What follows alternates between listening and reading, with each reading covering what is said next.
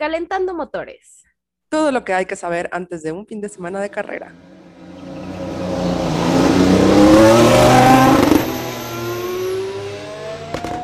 Hola, somos Ame. Y Ale, bienvenido a Entérate, una sección donde comentamos todo lo que hay que saber antes de la carrera del domingo. Quédate al final del episodio para escuchar una sorpresa que te tenemos preparada mañana después de la carrera. Primero que nada, feliz Navidad, Vettel. Hoy es el cumpleaños número 34 de Sebastián Vettel. Feliz Navidad. Feliz Navidad. Oye, me encanta que nosotros festejamos a los cumpleaños como si fueran nuestros mejores amigos. Y la verdad es que sí lo son, pero no lo saben. Pero gran día hoy, ¿eh? Justamente pues, lo son, pero no lo saben. Pero tienen un gran espacio en nuestros corazones. Gran, gran espacio. Los felicitamos. Y ya después de esa felicitación, quiero mencionar la noticia del día. O sea, nos despertamos con el notición. Día, notición. De que Sir Lewis Hamilton firmó una extensión de contrato hasta la temporada 2023. O sea, van a ser en total 11 temporadas con Mercedes. Y se dice que después de esto ya se va a retirar porque él mismo ha dicho que no quiere seguir compitiendo cuando tenga 40. este, Kimi. Pero eh, entonces esto ya le deja dos años más para tratar de romper el récord de campeonatos de Michael Schumacher y nos lleva a lo que ya viene siendo el tema más comentado, que es quién le va a acompañar en 2022, Russell o Bottas. Pero bueno, eso es un tema para ahondar en el Friday Tea. Ya está fuera del camino el asiento uno, vamos a ver quién queda el dos. Digo que ya por, o sea, ya por mucho superó a mi Michael Schumacher, pero si quieres escuchar más de este candente chisme, te sugiero poner alarma para el próximo viernes de té, porque se va a poner bueno. O sea, siento que esta semana va a estar intensísima con ese chisme. Ya van a sacar las garras todos. Pero ahora sí, a lo que venimos. Seguimos en Austria para la segunda de carreras del Red Bull Ring. Estoy muy lista. A ver, unos se preguntarán, ¿por qué hay dos carreras en el mismo circuito? La respuesta corta es COVID, ya que todo el calendario de carreras está patas para arriba, así que había que rellenar fechas. Pero personalmente mi respuesta favorita fue una que vi online y dice así, es parte del nuevo reglamento. Si Hamilton no puede y queda muy atrás de Max, le dan otra oportunidad. Checo ya no tiene derecho a cambio de neumáticos y la carrera termina cuando Mercedes da una vuelta de líder. O sea, ¿cómo no amar el humor mexicano? Es que, es que como el humor mexicano no hay dos, de eso, de eso no hay duda. Pero sí hubo también muchas preguntas referentes al qué cambiará este fin de semana y en su momento se consideró un cambio de dirección en el circuito.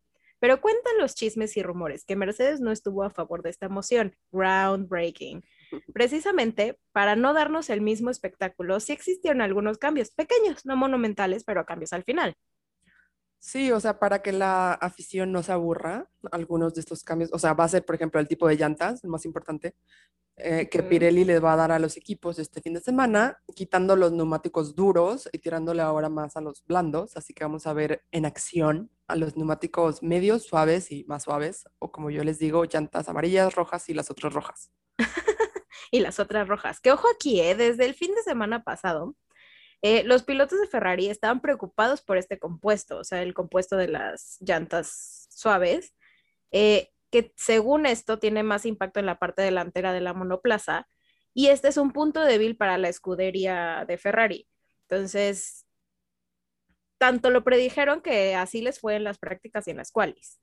Ay, qué triste, triste caso. Pobrecillo. Pero bueno, lo que esto significa es que las llantas son más rápidas, pero también se van a desgastar más rápido. Entonces se abren muchas más opciones de estrategias de los equipos de cuántos y cuándo van a hacer los cambios de llantas.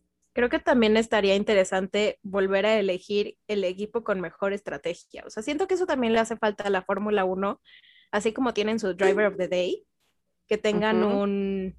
Sí, una... Team of the Day.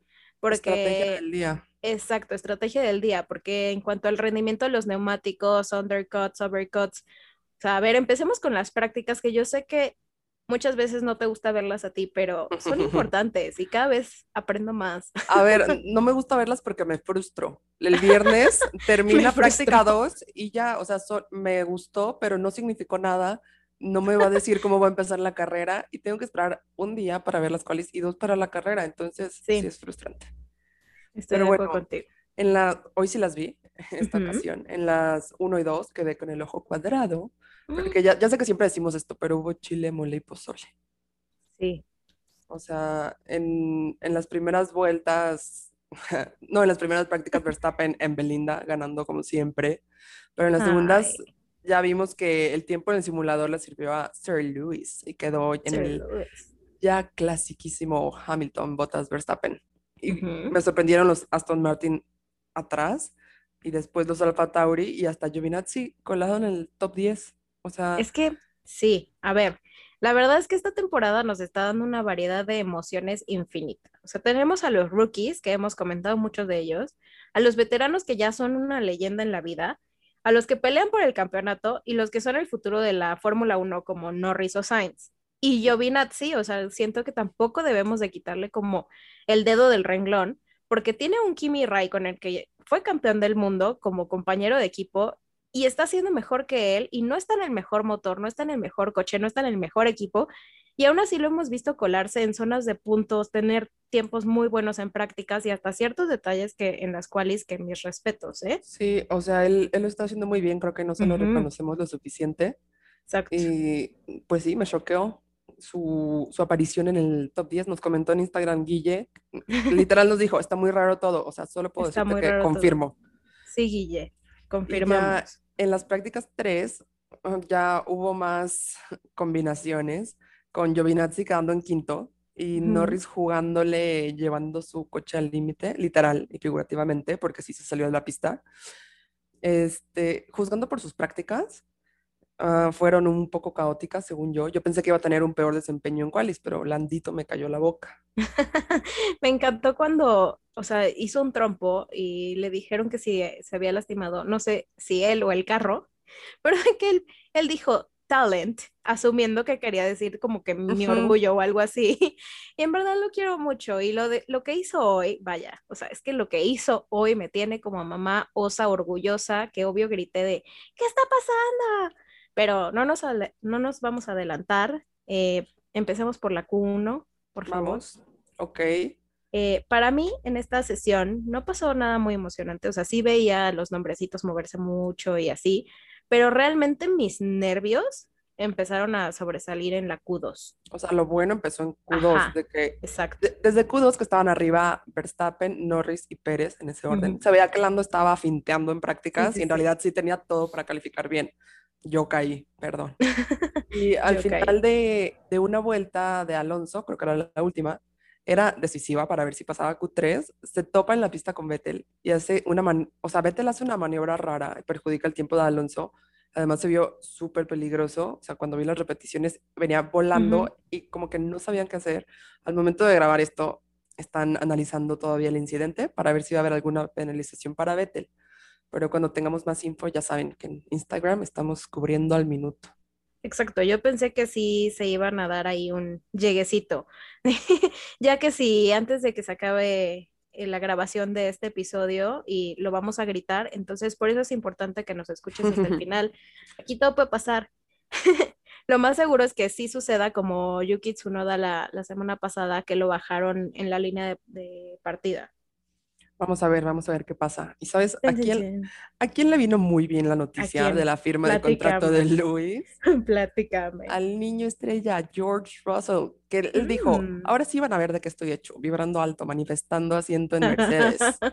Y pasó por primera vez en su Williams a Q3. Y no solo eso, en Q3 calificó en noveno adelante de Lance Stroll.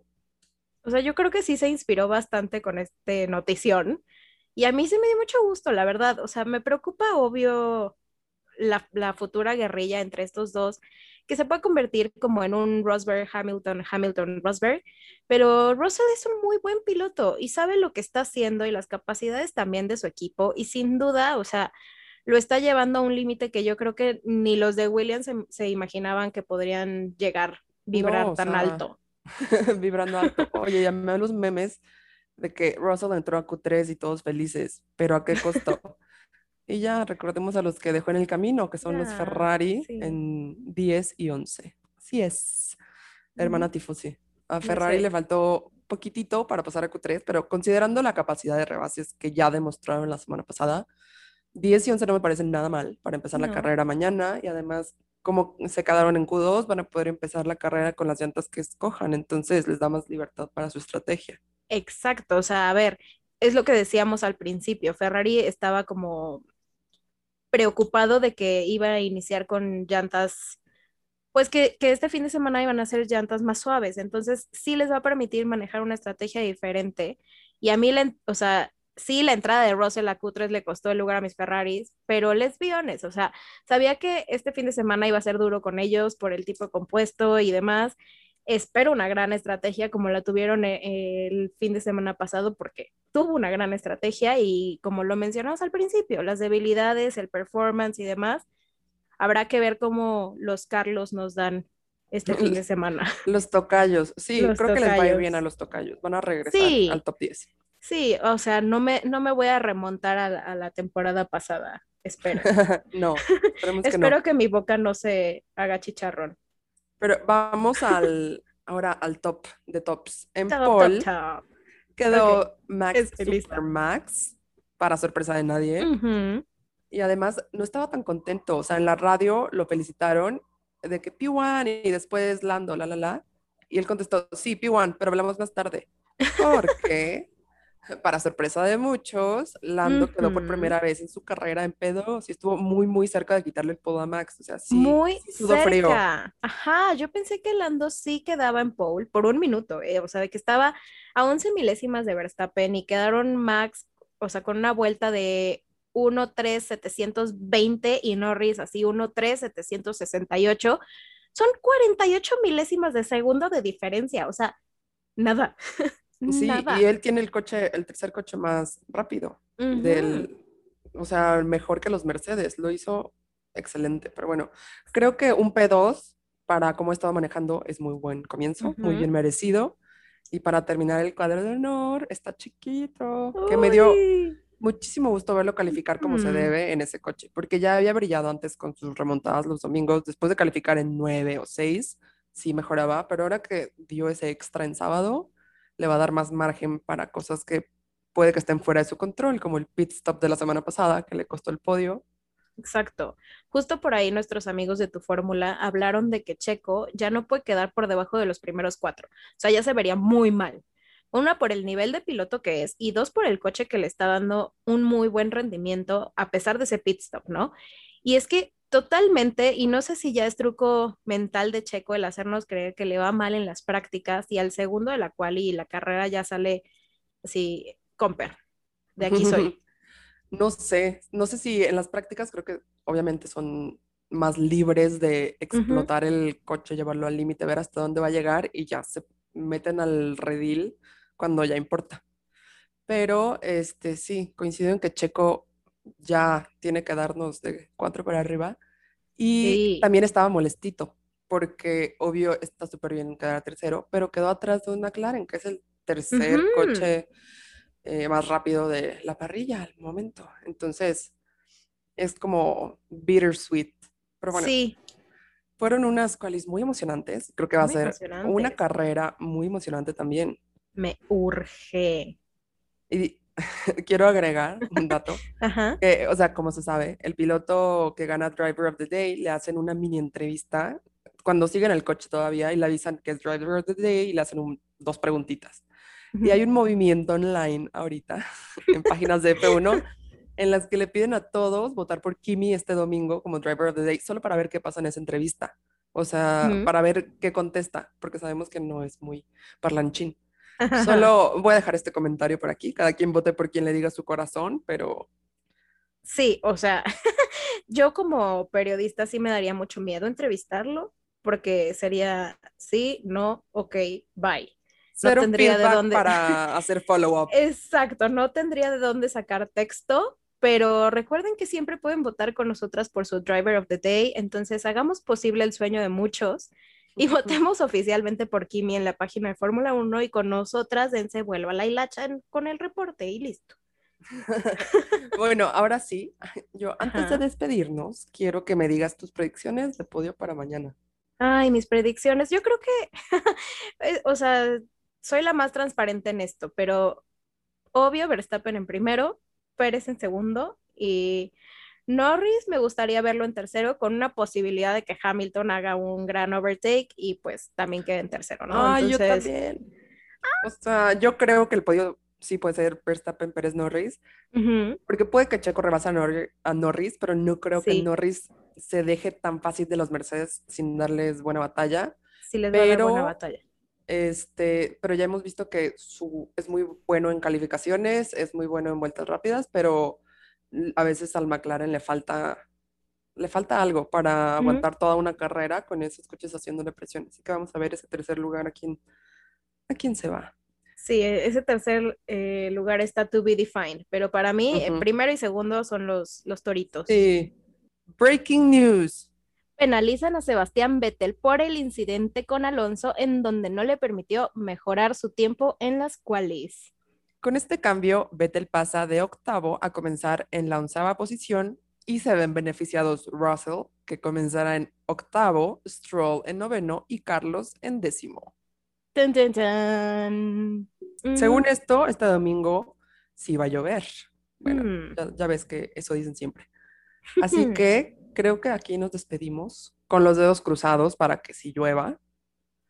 Sí, o sea, yo no ya no confío en nada de lo que me digan, hasta no ver, no creer. Y bueno, por último, la sorpresa que les tenemos preparada es que el día de mañana, en punto de las 11 a.m. hora de Ciudad de México, estaremos comentando en vivo la carrera con nuestros amigos de Tu Fórmula directo en su canal de YouTube. Así que esperamos poder contar con tu asistencia. Nos dará mucho gusto saludarte por ahí. No olviden que ayer se subió el Friday Tea en YouTube, así que corre a escuchar los chismecitos más hot del deporte y en Instagram les vamos a dejar las instrucciones sencillas de vernos en el live del domingo. En el live del domingo. O sea, les vamos a dejar un link.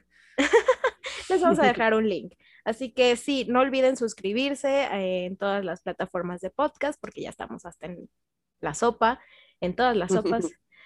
estamos nosotras. Eh, todo el contenido de Instagram, TikTok, YouTube, cada red social es diferente, entonces déjanos tus comentarios y qué te gustaría escuchar en los siguientes capítulos. And that's the tea. Ah, ¿verdad?